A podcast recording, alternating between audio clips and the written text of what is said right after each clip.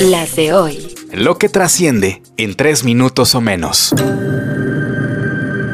Las de hoy. Hoy es martes 9 de enero, soy Joaquín Martínez y estas son Las de hoy. De México para el universo.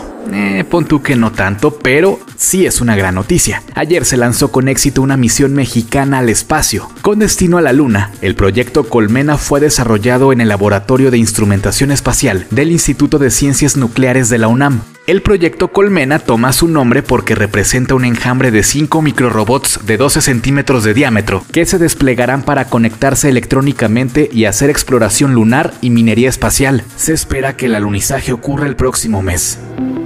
Las de hoy. Vuelve a aparecer una mexicana entre las mejores tenistas del mundo. Renata Zarzúa, de 26 años, inició esta semana en el top 100 de la WTA, siendo la número 98, un logro que no se veía desde que Angélica Gabaldón apareció en este ranking allá por 1996. Las de hoy. Este 9 de enero conmemoramos el natalicio de dos figuras importantísimas en la lucha por hacer de nuestra sociedad una más igualitaria y justa para todos, sin importar sexo o raza. En 1908 nació Simone de Beauvoir, fundamental para el feminismo. Y en 1959 nace Rigoberta Menchú, la primera indígena en ser reconocida con el Premio Nobel de la Paz. Las de hoy. Pemex perdió más de 13 mil millones de pesos por huachicol, es decir, robo de combustibles que se supone que ya no había. ¿O cómo era la narrativa?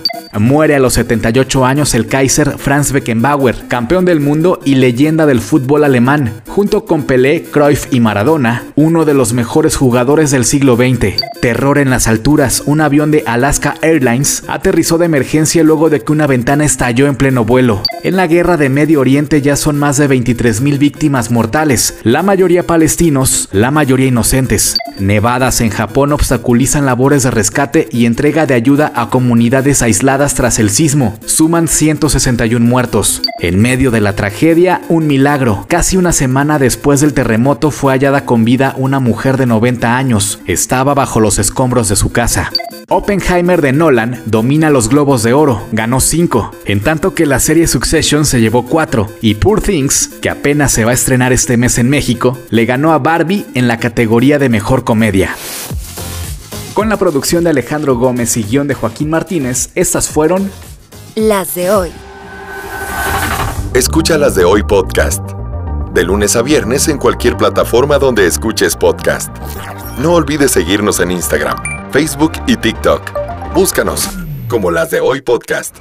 Para más información visita nuestro sitio web, lasdehoypodcast.com.mx y en las redes sociales de AZNoticias.mx.